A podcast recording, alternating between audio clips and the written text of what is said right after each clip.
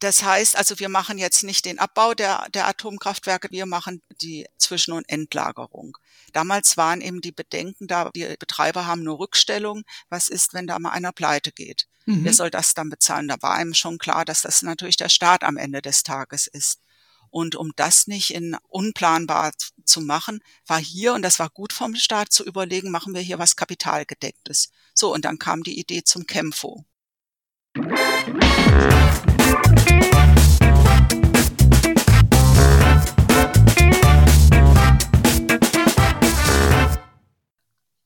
Ich begrüße euch super herzlich zum Her Money Talk, dem Geld- und Karriere-Podcast für Frauen.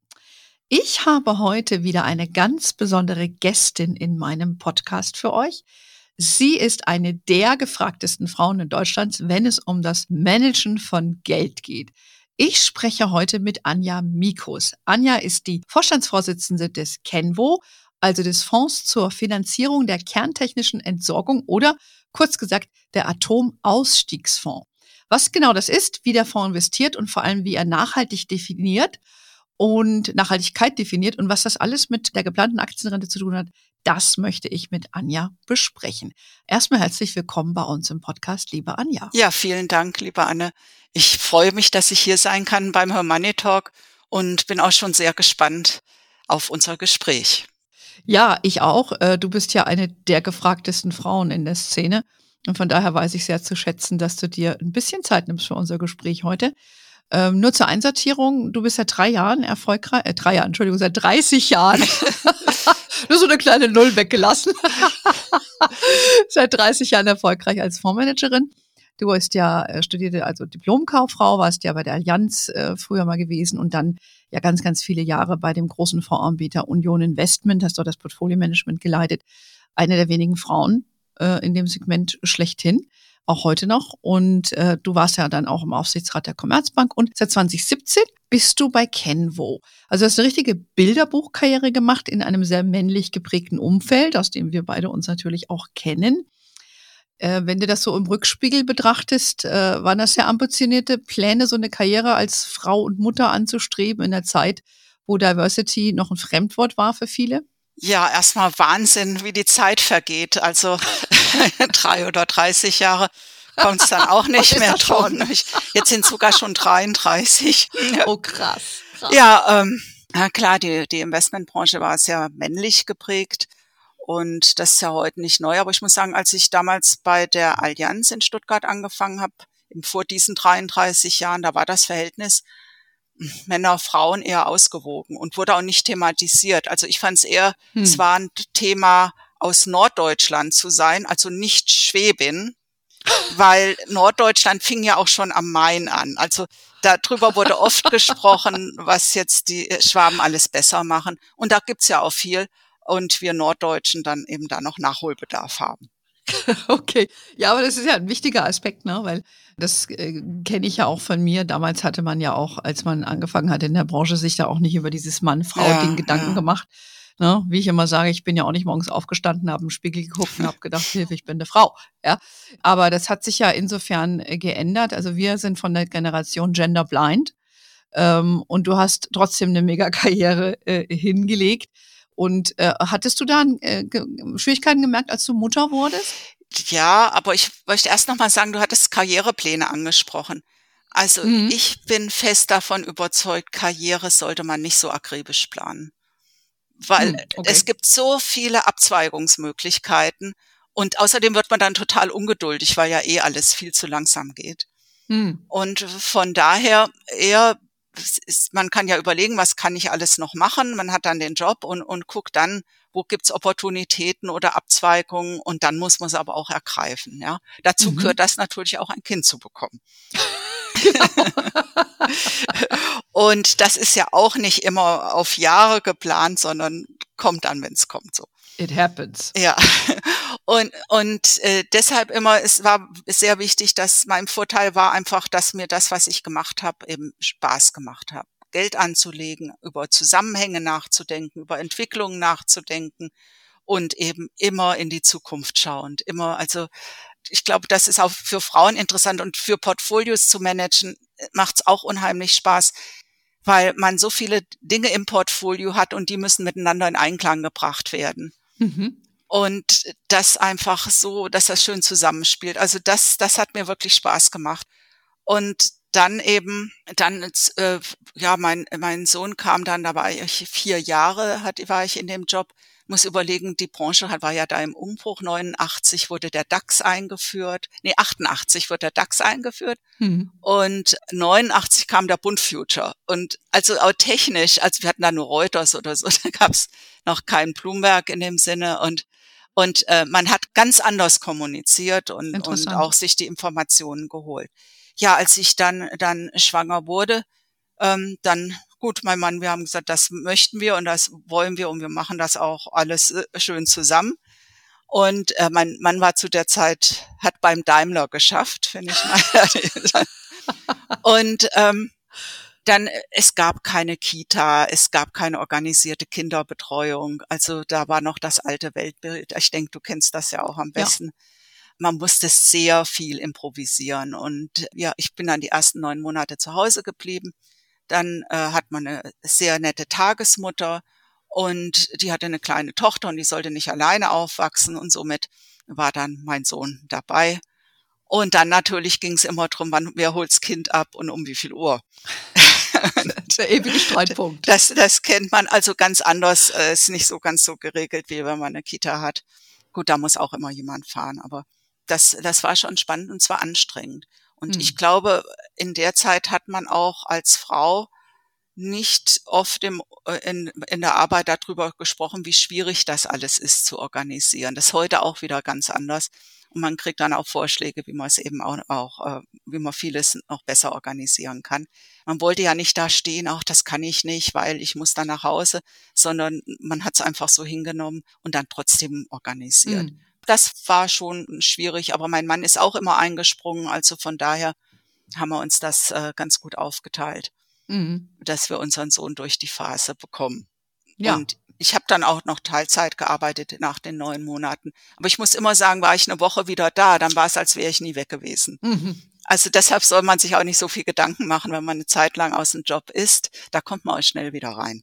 Mhm. Ja gut, du hast eine, eine Passion, äh, ne, das ist dein Ding, das, wie du sagst, das macht dir viel Freude und äh, dann ist man dann auch schnell wieder dabei, ja.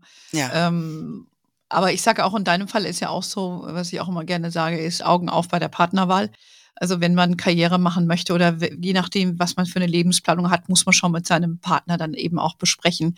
Und dann ergibt sich auch schnell, ob das jemand ist, äh, der, ja. der einem da unterstützt oder der eher, was ja auch nicht schlecht sein muss, äh, sagt, nee, du, das ist nicht so meins, ich möchte lieber das und das. Okay, ne, da muss man halt gucken, ob man als Paar dann harmoniert. Ja, ja. ja was, was hat Chat ja bei euch gut äh, gelungen zu sein, weil ihr seid ja immer noch verheiratet.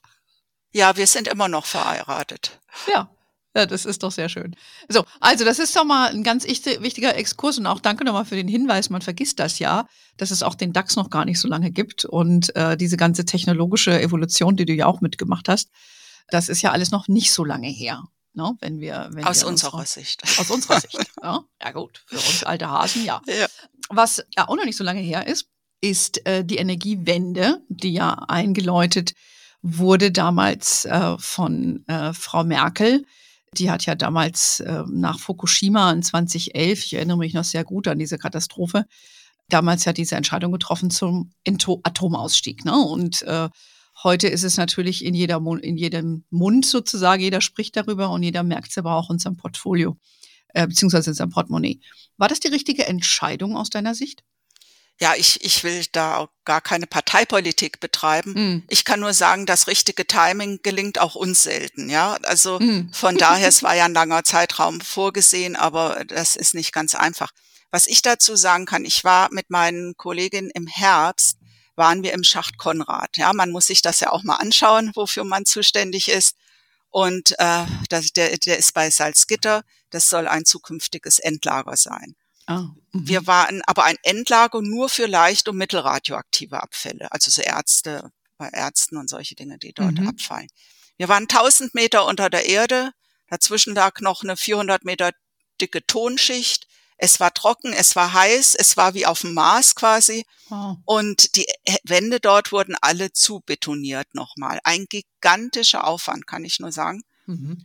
Ja, und es gibt immer mehr Atommüll. Und von daher, ja, der Atomausstieg war richtig. Okay, gut. Das ist jetzt nun mal so, wie es so wie es ist. Ne? Es gibt ja auch heute wieder Stimmen, die sagen, wir brauchen das unbedingt, um Energie nach äh, genügend Energie zu haben. Ja, ja. ja, aber gut, es ist jetzt eine, eine müßige Debatte, die wir, glaube ich, wir zwar jetzt hier nicht führen. Ja, und für unsere können. Aufgabe ändert sich nichts. Der Atommüll muss immer entsorgt werden. Mhm. Genau, und damit sind wir ja schon äh, bei dem, was du eigentlich machst. Äh, die Frage, wer soll das bezahlen? Nicht nur, wer soll es entsorgen, sondern wer soll es bezahlen? Und das ist ja eigentlich, wozu, glaube ich, der Kenwo zuständig ist, oder? Was ist genau die Aufgabe von, von diesem Fonds? Gib doch mal den Hörern ein bisschen ja. Einsortierung, die vielleicht auch noch nie was davon gehört haben, von diesem Atomausstiegsfonds. Ja, uns wurden 24 Milliarden Euro von den Kernkraftwerksbetreibern übertragen. Mhm. So, und damit sollten wir eine Rendite finanzieren, die dann eben für die zwischen- und Endlagerung des Atommülls ausreicht, um das zu bezahlen. Okay. Das heißt also, wir machen jetzt nicht den Abbau der, der Atomkraftwerke, das machen die Betreiber immer noch. Wir machen die langfristige Aufgabe, die Zwischen- und Endlagerung. Damals waren eben die Bedenken da, was ist, die Betreiber haben nur Rückstellung, was ist, wenn da mal einer pleite geht? Mhm. Wer soll das dann bezahlen? Da war einem schon klar, dass das natürlich der Staat am Ende des Tages ist. Und um das nicht in unplanbar zu machen, war hier, und das war gut vom Staat zu überlegen, machen wir hier was Kapitalgedecktes. So, und dann kam die Idee zum Kämpfo. Dann eben, ja, sichere Entsorgung des Atommülls. Dann äh, muss eine auskömmliche Rendite sein. Wir sind reiner Finanzinvestor. Wir haben Anlagehorizont von 80 Jahren. Es wurde so formuliert, bis Ende des Jahrhunderts mhm. soll das reichen. Wir ähm, sind die größte deutsche öffentlich-rechtliche Stiftung und ja, das sind so die Dinge, die uns kennzeichnen. Mhm. Aber wir waren, sind ja immer noch in einer Aufbauphase, weil man legt ja 24 äh, Milliarden nicht einfach so an. Und aus den 24 Milliarden müssen ja über 130 Milliarden werden, über 80 wow. Jahre, um eben das Ganze zu finanzieren. Deshalb, es ist sehr, sehr teuer und deshalb meine ich auch, dass es gut war, den Atomausstieg zu beschließen. Natürlich, das Timing hätte auch ein anderes sein können. Mhm ja, jetzt Timing außen vor, aber das zeigt ja schon mal die Dimension an Finanzen, an Geldern, die aufgewendet werden müssen, um überhaupt nur diese Lagerung zu finanzieren. Vergiss jetzt mal von den Betreiben von den Atomkraftwerken ja, ja. und diesen Sachen. Das ist, dann hat man da auch mal eine Zahl drauf. Das ist aber auch eine sehr, sehr große Verantwortung für dich, ne? Wenn du 24 Milliarden übertragen bekommst, du bist ja die Chefin von Kenvo, hast ja ein, ein ganzes Team, da reden wir auch gleich mal drüber, aufgebaut und hast dann auch einen ziemlichen Druck, diese Rendite zu erzielen, weil ja. die Kosten müssen ja davon bezahlt werden. Ähm, was, ist euer, was ist euer Renditeziel? Unser Renditeziel derzeit, die Sollrendite liegt bei 3,7 Prozent pro Jahr. Mhm, okay. Gut, die kann sich aber immer wieder ändern. Das ist, äh, die wird auch berechnet dann aus, äh, aus Inflationszahlen und eben aus Prognosen, es wurde über 80 Jahre eben für den Zeitraum ermittelt. Da wird es immer wieder mal eine Anpassung geben, aber mit damit können wir jetzt erstmal, sagen wir, die nächsten zehn Jahre oder länger arbeiten. Und es ist uns ganz gut gelungen. Wir haben jetzt eine Rendite, also ein Return on Investment seit Auflage von 8,2 Prozent. Jetzt war am Anfang noch nicht so viel investiert, aber ich kann auch sagen, im letzten Jahr haben wir 10,4 Prozent verdient. Also das, da helfen die Märkte, da hilft die Asset Allocation und natürlich erst eine, eine äh, Asset Liability Management Studie gemacht, so dass man sagt, dieser Vermögensmix hat mit hoher Wahrscheinlichkeit die Möglichkeit, diese Rendite zu erzielen mhm. über lange Zeiträume hinweg. Ja. Sehr interessant. So, das heißt, äh, ihr wollt 3,7 habt ihr euch als Ziel gesetzt, dass ihr jährlich mit dem Geld erwirtschaftet. Und äh, in 80 Jahren. Jährlich im Durchschnitt, ne? Wir werden natürlich. Ähm, ja, ja, mal mehr, mal weniger. Ja, Jetzt ja. habt ihr natürlich viel mehr erwirtschaftet, ne? nämlich mit 8 Prozent beziehungsweise 10 Prozent im Jahr. Daraus müsst ihr ja auch eine große Rechnung bezahlen, denke ich mal, jedes, jedes Jahr, oder? Ja, ähm, wie, wie ist das zu verstehen? Es, es gibt zwei Gesellschaften, die gehören dem Bundesumweltministerium. Das ist die Bundesgesellschaft für Endlagerung und die Bundesgesellschaft für Zwischenlagerung. Und die beschäftigen natürlich viele Menschen und haben viele Projekte. Die machen eine mehrere Jahresplanung und dann kriegen wir jedes Jahr die Rechnung, um den ihre Kosten, es sind ja öffentlich-rechtliche Einheiten, die mhm. denken so in Budgets, um den ihre Kosten zu begleichen. Das heißt, wir haben jetzt schon 2,4 Milliarden, also 10 Prozent vom Anfangsbetrag haben wir auch schon ausbezahlt. Ah ja, okay. Ja, das, das ist, äh, geht, ging relativ schnell und deshalb musste auch so ambitioniert nochmal geschaut werden, ob das alles äh, also nachgerechnet werden und uns ist ja im Nullzinsumfeld sind 3,7 Prozent auch viel. Ja. Deshalb muss man eben so eine Kombination machen aus den einzelnen Vermögensteilen, dass man da so eine Rendite mit hoher Wahrscheinlichkeit bekommt. Mhm, da sprechen wir gleich mal drüber, weil das ja auch für Privatanleger interessant, wie so ein Profi das dann macht. Also euer Ziel ist in 80 Jahren habe ich auch so verstanden, sich eigentlich selbst aufzulösen, oder? Weil ja, äh, ja. das heißt, das Ziel ist dann auch in 80 Jahren, wenn dann kein Kapital mehr da ist, ist es kein Problem. Ist das korrekt? Ja, es ist eine Verbrauchsstiftung. Okay. Denke auch Stiftung war wichtig. Es gibt ja diverse Begehrlichkeiten beim Staat. Und äh, es gab ja auch, auch im international oft mal Dinge, die dann wieder aufgelöst wurden für andere Zwecke. Um, um hier die Zweckentfremdung zu vermeiden, hat man eine öffentlich-rechtliche Stiftung äh, ins Leben gerufen.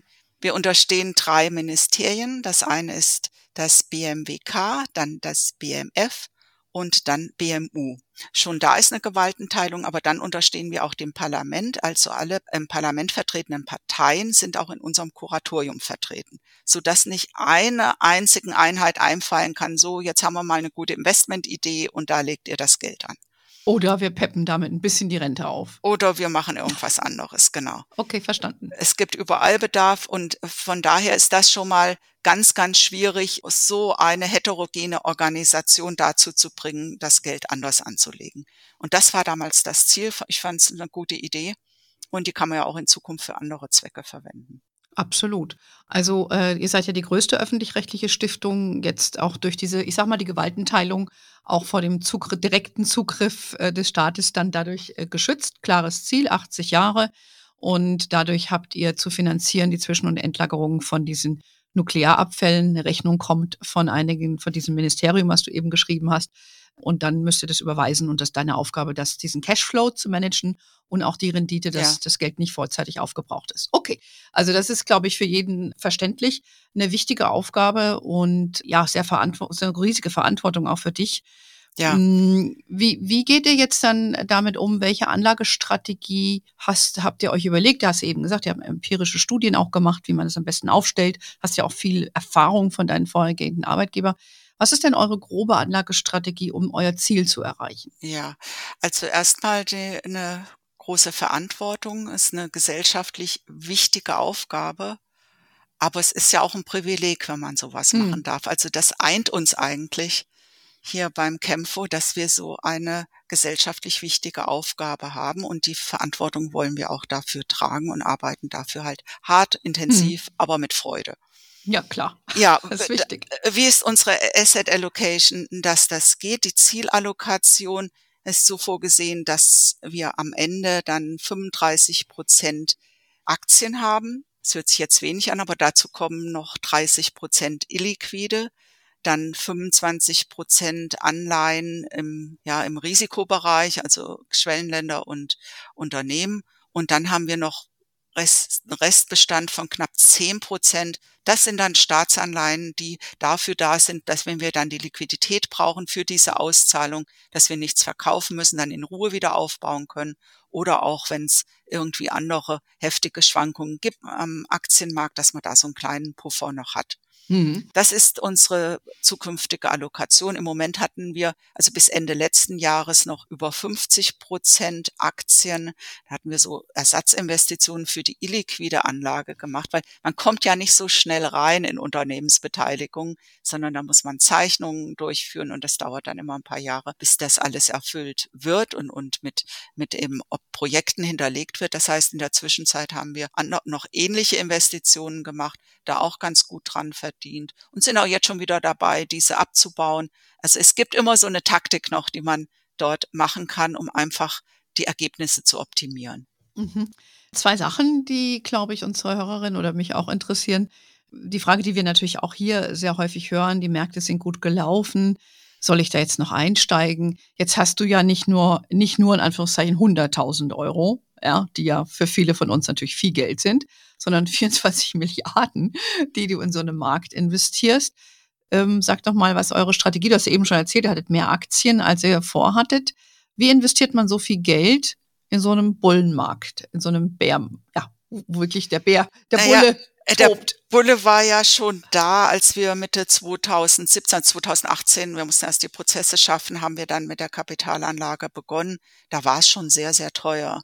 Und jetzt geht's darum, man kann es ja nicht vorhersagen. Und so war es ja auch, es kann ja noch teurer werden. Richtig. Aber die meiste die Sorge war eher, dass man Korrekturen bekommt.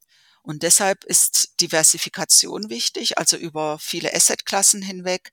Das heißt, nicht nur jetzt konzentriert Deutschland oder Eurozone, sondern weltweit die Möglichkeiten nutzen und die unterschiedlichen Wirtschaftszyklen dort auch, dass man weltweit anlegt und auch in andere, in verschiedene Assetklassen, in verschiedene Stile von Managern, wie die das Geld anlegen und äh, dann natürlich auch nochmal nachschauen, die Schwerpunkte von Zeit zu Zeit ändern und auch den Anlagezeitpunkt zu streuen. Also sonst bin ich doch entweder sehr teuer eingestiegen, wenn es sehr billig war, wäre es gut, aber das weiß ich vorher nicht. Da wir unter Unsicherheit entscheiden, ist diese Streuung auch der Anlagezeitpunkte für uns ganz wichtig gewesen. Also wir sind jetzt im letzten Jahr waren wir dann voll investiert und dazwischen hatten wir immer noch die Möglichkeit, den Abschwung beispielsweise bei der Corona-Krise Anfang 2020 da immer weiter zu investieren und auch in einen fallenden oder in einen niedriger bewerteten Markt reinzugehen. Das sollte man sich auch offen halten. Deshalb machen Sparpläne für Private ja auch sehr viel Sinn. Genau, aber äh, hier heißt, äh, für, wie für Privatanleger heißt es für dich als Profi auch diversifizieren, also verschiedene Vermögenswerte kaufen und dann auch habt ihr verschiedene Zeiträume genutzt, um in den Markt reinzugehen. Und das hat natürlich dann ja, führt zu diesen Diversifizierungseffekten. Ja. Die Art der Instrumente, du hast jetzt gesagt Aktien, du hast auch mehrfach erwähnt illiquide. Vielleicht kannst du noch mal bei den illiquiden ansetzen und erläutern für jemand, der jetzt nicht so versiert ist wie ja. du, was du darunter verstehst. Und auch, ob ihr, wenn ihr die Aktien nutzt, ob ihr auch mit ETFs arbeitet oder mit regulären Fonds. Vielleicht mhm. erzählst du noch mal so ein bisschen aus dem Nähkästchen. Ja, sehr gerne. Also illiquide Anlagen, also Alternatives, das war für uns wichtig. Dann hat man noch mal ein anderes Segment, das heißt im Private Equity, also nicht börsennotierte Anlagen, Unternehmensbeteiligungen dort aufzubauen. Dann Immobilien, auch alles zunächst erstmal über solche Fonds für Illiquide. Dann Infrastruktur, auch ein interessantes Gebiet, mhm. wo man anlegen kann.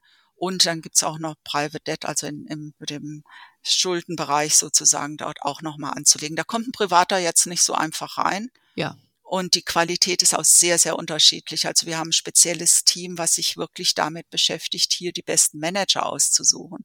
Mhm. Und dann ist noch wichtig, dass die einen wollen, weil in dem Segment steht so viel Geld zur Anlage, dass äh, man da nicht immer das vielleicht bekommen könnte, was man will. Bei uns ist das sehr gut. Als Staatsfonds hat man schon ein gewisses Image und wird dann auch gerne hinzugezogen, weil früher hießen diese Manager ja auch mal Heuschrecken. Mhm.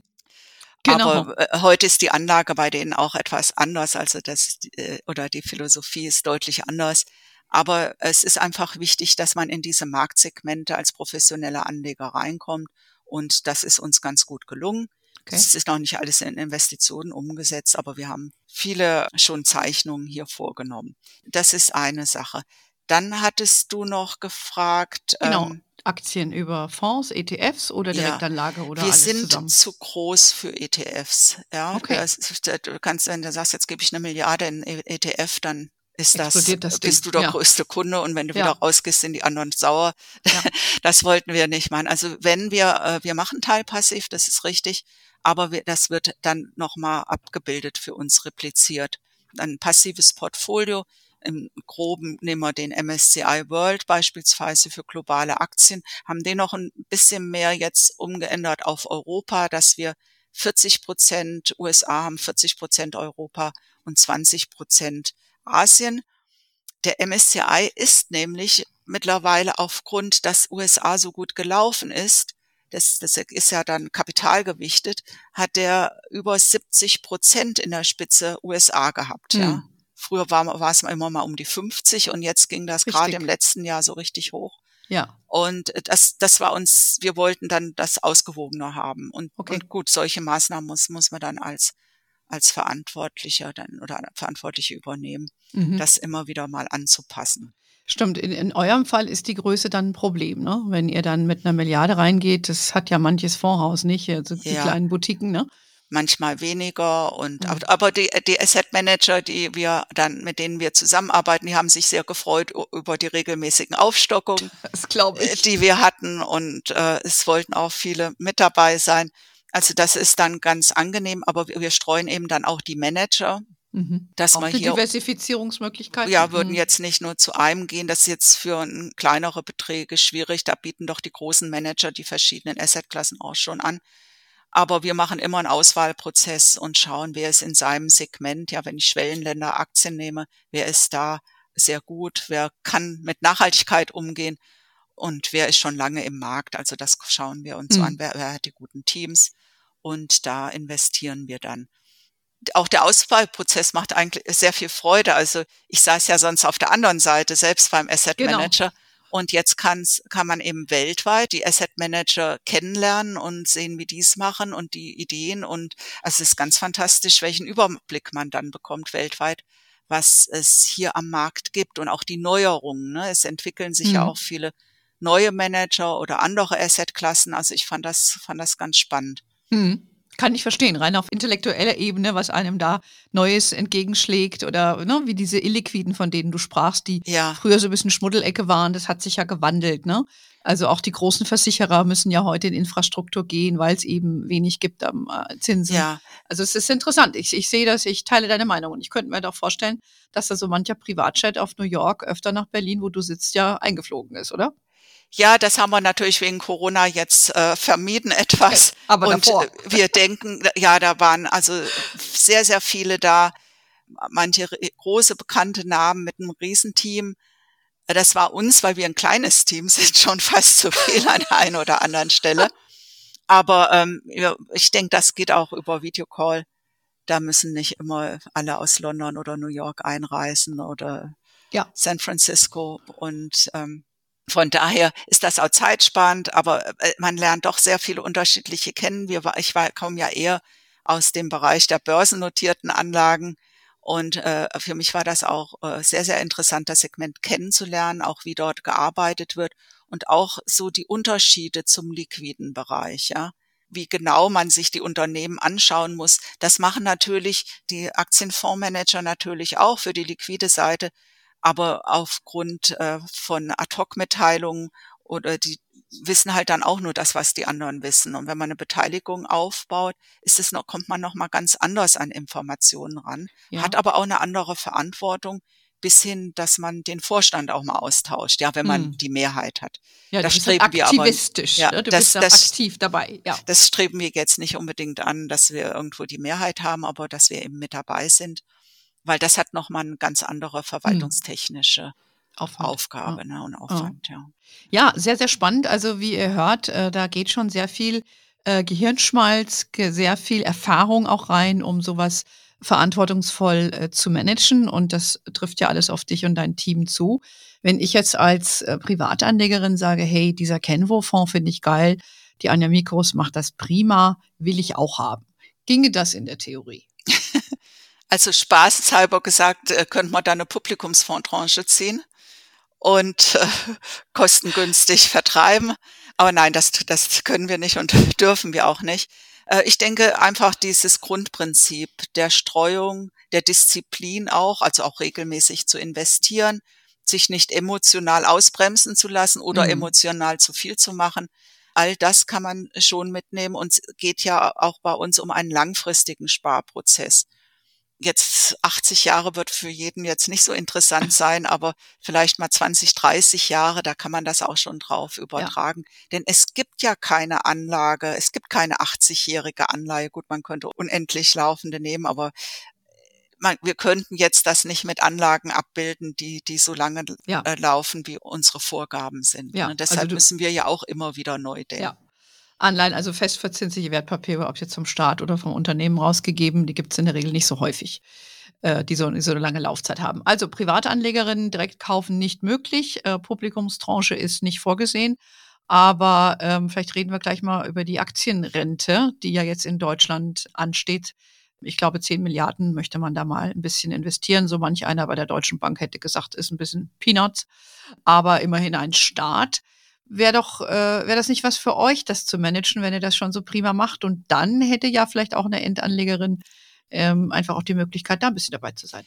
Also ich möchte sagen, auch für für die deutsche Rentenversicherung ist das ein Kleinstbetrag, ja, wenn es in, du überlegst, was jedes Jahr dort ausgezahlt wird. Also diese 10 Milliarden sind, werden jetzt mal ein Anfang. Nein, was mich in dem Thema eher treibt, ist, dass ja das Geld wirklich, wenn es kapitalgedeckt sein soll oder wenigstens ein Teil, was für Deutschland natürlich eine Revolution ist, dann sollte das auch professionell gemanagt werden. Jetzt kann man das nach außen geben, aber irgendwo muss jemand sitzen, der sagt, und genau das will ich haben und ich trage die Verantwortung dafür. Mhm. Das gibt's oft beim Staat, das ist gut Beamten, und es gibt nicht, also das ist ein schwieriges Thema. Okay. Und ich, ich denke vor allem, dass es nicht nur einfach irgendwas gekauft wird und dann gemacht. Es muss jemand sein, der das wirklich überblickt, managt und auch mit einem guten Track-Record. Und von daher hatte ich, denke ich einfach an Skaleneffekte beispielsweise. Man muss ja nicht alles dreifach aufbauen, sondern wir haben die Struktur, wir haben eine professionelle Investmentplattform, wir haben die Leute, wir haben die Methoden, wir haben die Prozesse, die ja auch, das dauert auch lange, solche Prozesse ja. aufzubauen. Äh, der Staat muss ja jede, jede Stelle alles europaweit oder die größeren sein europaweit ausschreiben. Das dauert extrem lange, ist extrem anstrengend. Also wir hätten, sagen wir mal, die Organisation dafür. Und damit könnte man eben, glaube ich, den Aufwand sparen, nochmal das Ganze aufzubauen und zu probieren, klappt das überhaupt. Mhm. Das ist so der Antritt, egal ob es jetzt drum geht, um die Aktienrente, was ein ganz wichtiges Thema ist. Und da muss ich natürlich auch das Vertrauen der Bevölkerung haben, dass das auch gelingt. Und wir hätten da einen Track-Record und wir haben die Organisation dazu. Das kann ich nur anbieten äh, oder wollte ich anbieten. Es ist natürlich nicht üblich, sich mehr Arbeit zu machen. wir, wir, kriegen ja keine Gebühren dafür oder sowas, aber ich fände es einfach effizient. Ja, also ich gebe den Bewerbungsaufruf äh, dann mal weiter äh, an die Politiker und Politikerinnen in Berlin. Sie sollen doch mal ganz genau bei Kenvo gucken, was da schon an Infrastruktur aufgebaut ist und was auch schon funktioniert und was auch erfolgreich ist. Also ich glaube, so muss ja, man es verstehen. Dank. Genau, ja, wir werden das, wir werden das mal kundtun. Es gibt ja auch schon Beispiele für sowas. Ich meine, wir in Deutschland haben das ja nicht erfunden mit dieser Aktienrente.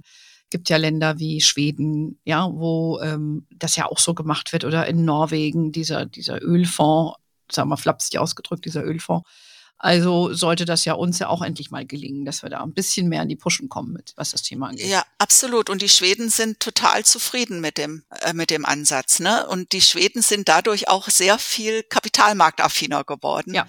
Und die schauen schon drauf, was man da verdient oder wenn die Märkte gerade schlecht laufen oder gut laufen. Und ganz einfach war es in Schweden am Anfang auch nicht. Die, ich glaube, die sind in, im Jahr 2000 haben, wurden die aufgelegt und haben dann die ersten, die 2000, dann kamen ja drei Jahre schlechte Aktienjahre und zwar brutal schlechte. Die Dotcom-Blase ist geplatzt, dann kam das mit der Bilanzfälschung und das war eine echt harte Zeit. Aber jetzt weiß man oder hat das eben gelernt, es muss auf und ab gehen und hinterher ist man eben auch wieder mit dabei, wenn es nach oben geht. Ja, ja. Also ich habe das ja ein bisschen enger auch mitbekommen, weil ich ja damals bei Morningstar war Mhm. Und ähm, Morningstar hatte ja damals als seinen ersten Standard in Europa eben Schweden gewählt, aufgrund Ach, der Einführung der Aktienrente. Ja. ja. Und äh, daraufhin wollte man auch ein Publikumsangebot schaffen für die Auswahl von Fonds. Und äh, so ist eigentlich der Start von Morningstar in Europa gewesen. Und äh, mein damaliger Chef war ja auch Schwede. Es ist immer noch. Schöne Grüße an Hans, der jetzt in Portugal sitzt und äh, sich die Sonne aufs Haupt scheiden lässt. Und äh, das, das war damals der Impuls. Und das hat ja auch zu einem, wie du sagst, auch zu einem Boom in der Bevölkerung geführt, sich zu dem Thema zuzuwenden. Und das habe ich sehr eng gesehen. Und äh, ich denke, dass wir in Deutschland, wenn das kommt, äh, auch diese Aktienrente, das gut gemacht wird, auch dann nochmal ein neues Zuvertrauen gibt in, in der Bevölkerung. Zu sagen, ja, ich packe da einen Teil in Fonds und in Aktien oder ähnliches rein, weil das ist eben die Zukunft, ja, wie ich auch investiere. Und äh, von daher bin ich da recht positiv gestimmt und würde natürlich mir wünschen, dass, dass man das auch dir oder deinem Verantwortungsbereich überträgt. Na, es kann ja auch so sein, in Schweden, ihr haben halt die Versicherten die Wahl, ne? Sie können zu privaten Anbietern gehen und Sie können zum Staat gehen. Und da hat man dann auch eben den Ansporn, auch hier gut zu managen. Ja, dass man, das ist ja die Konkurrenz sozusagen. Genau. Und die Schweden haben, da haben tolle Ergebnisse. Also die Anlageergebnisse können sich mhm. wirklich sehen lassen. Ja. Und ja, finde ich interessant, dass, dass, dass damals da Morningstar ja, dabei war. Ja, das war der Impuls und die sind dann erst später nach, nach Kontinentaleuropa äh, ausge, äh, sag ich mal, aus, haben sich ausgebreitet und dann kam mhm. dann ich ins Spiel, äh, wie andere Länderkollegen damals eben auch, aber das waren so die Anfänge. Und wir haben das natürlich auch mitgekriegt, was zum Beispiel in Australien war. Ne? Das ja, mm, man hat ja die mm. Super uh, Annuation in, in Australien, ja, dann ja. ist eben auch so ein Konzept oder ähm, in, in, in anderen Ländern gibt es das ja schon länger. Von daher ist es Zeit, dass wir Deutschen ein bisschen die Pushen Ja, die kommen. Holländer oder äh, ja. die haben ja da auch sehr viel. Ja. Neuseeland hat da auch einen sehr schönen Fonds. Ja, das, das genau. stimmt. Genau, gibt es einige, einige Beispiele. Es gibt ja noch andere Sachen. Also ihr seid ja eine Stiftung und äh, es wird ja natürlich auch immer gerne die Stiftung zitiert, die für Harvard und Yale verantwortlich sind. Mhm. Die sind ja in den Profikreisen ja sehr bekannt die sind ja, ich sag mal so, machen das auch so ähnlich wie du, ohne dir jetzt zu nahe zu treten. Ist es so? War das auch für dich so ein bisschen ein Vorbild oder kannst du sagen, von denen kann, konnte ich nichts lernen? Wir haben uns ganz verschiedene Fonds angeschaut, also auch äh, verschiedene Stiftungen und verschiedene Staatsfonds. Und aber das passt alles nicht ganz nicht so zu, zu uns. Man muss da sein eigenes Konzept finden, weil wir haben halt das Problem, wir haben einmal eine Einzahlung bekommen und hm. jetzt mehr kommt nicht. Okay. Im Gegensatz Während, zu den anderen. Yale und Harvard, die kriegen halt kriegen weiter immer Einzahlungen. Norwegen auch absolut, ja, da kommt ständig das Ölgeld rein. Und deshalb sind wir immer noch von unserem Risikoprofil etwas konservativer jetzt als, als Yale zum Beispiel. Mhm. Okay, verstanden, weil ja. man, wird, man guckt ja da auch gerne so ein bisschen hin. Die haben ja auch damals viel auf in Aktien gemacht oder auch diese illiquiden schon mit reingenommen. Genau, also auch ähm, Venture Capital hm. macht hier Yale jetzt ganz, ganz stark, total hm. interessant. Harvard auch. Und Harvard hatte aber Probleme bei der Finanzmarktkrise. Da wurden sie dann ah, fast ja. aufgelöst und mussten dann neu aufbauen. Oh. Also die hatten dann, hatten eben, glaube ich, da ja zu viele Risikowerte drin. Und jetzt mussten sie ja den laufenden Unibetrieb bezahlen. Ach so, und, wegen dem Shutdown auch, oder was? Ja, aber dann fiel ja, also das war ja 2008, als dann, Ach so. das, als sie richtig in Schwierigkeiten mhm. kamen. Und dann mussten sie einen Bond auflegen in diesem schweren Marktumfeld, um die Uni zu finanzieren. Schlecht. Also da stand bestimmt eine ordentliche Rendite drauf. Und dann hat man gesagt, nee, so geht's nicht weiter und hat die dann nochmal neu strukturiert. Und ich denke, nach fünf Jahren war es dann soweit. Also jetzt sind sie wirklich sehr, sehr gut mit dabei. Aber das ah, kann ja. auch passieren, ne? Ja. wenn falsches Management und dann hm. ist das so, ja. Ja, interessant. Wusste ich jetzt gar nicht. Habe ich nicht so detailliert verfolgt äh, mit Harvard, obwohl das ja meine alte Heimat ist. Ich habe ja lange in Boston gelebt. Hm. Aber ich war natürlich nicht auf Harvard. Dafür hat es bei mir nicht gelangt. Ach. So. so, aber ich würde gerne noch einen Aspekt einbringen, äh, das Thema Nachhaltigkeit. Das ist ja für, äh, für viele Frauen äh, noch viel wichtiger als für die Männer. Wie haltet ihr das jetzt mit dem Thema Nachhaltigkeit beim Investieren in, bei, bei euch im, im Kenpo?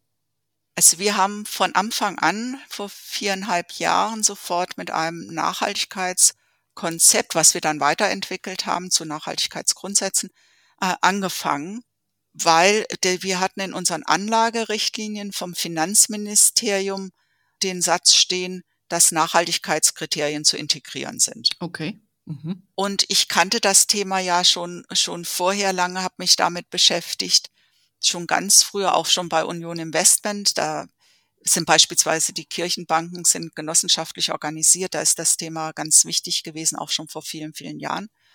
Und da hat man ja auch verschiedene Generationen äh, gehabt, von denen alles ausschließen, bis hin, dass man Best-in-Class-Ansätze macht.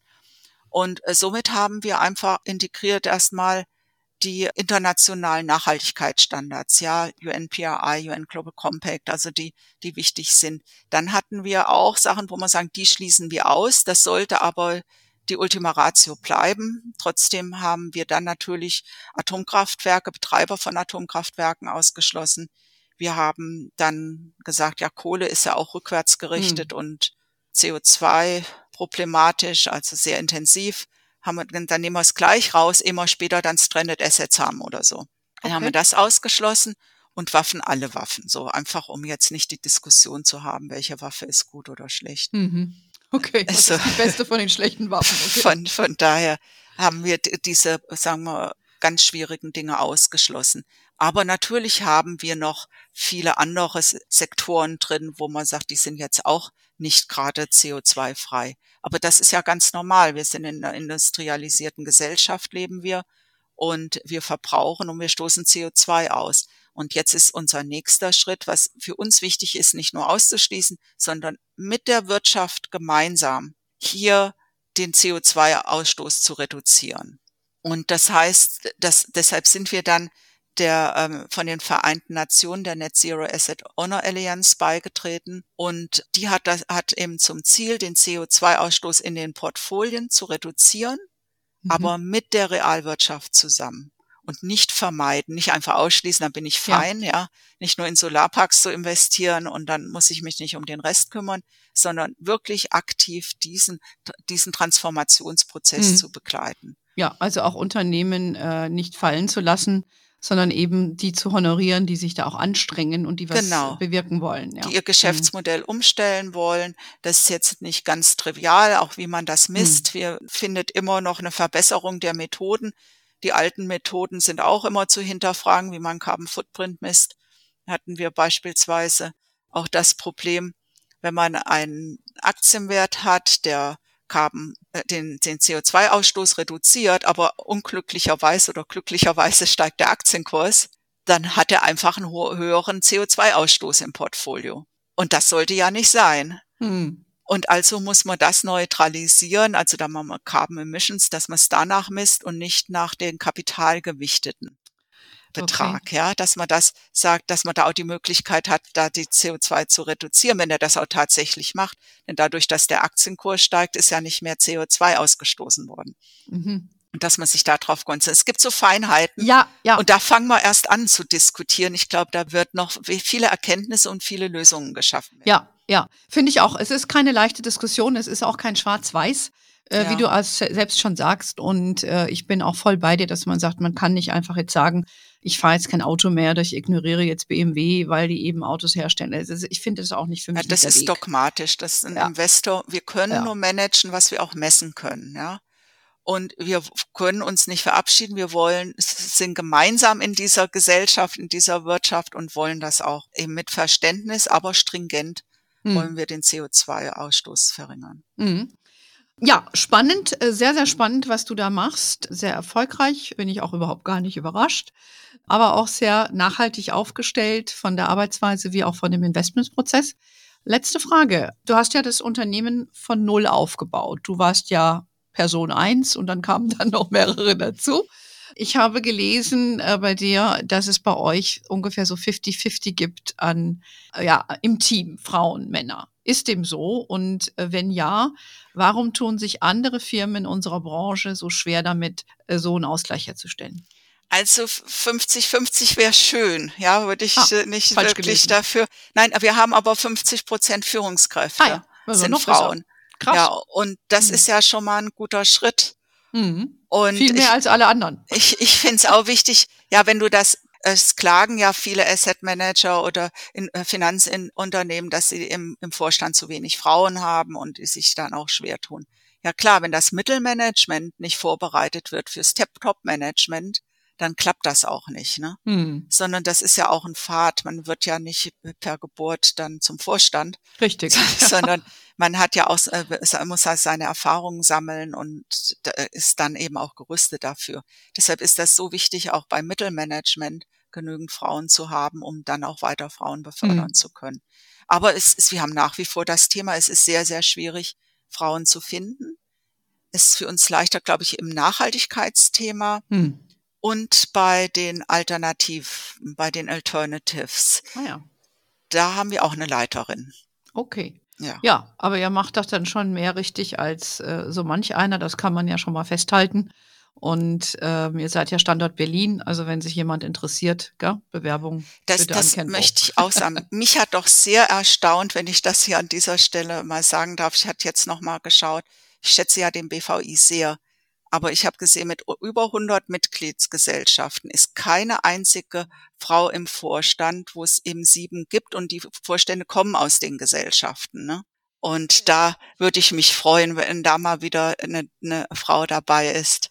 Es war ja schon eine dabei, aber. Ganz genau, die wir ja. auch beide gut kennen. Aber ja. ich kann dir an dieser Stelle sagen, ich habe heute Morgen gelesen, äh, dass von Union Investment, also dein ehemaliger Arbeitgeber, demnächst die Sonja Albers, die ja jetzt im Vorstand aufgerückt ist, nominiert für den Vorstand des BVI.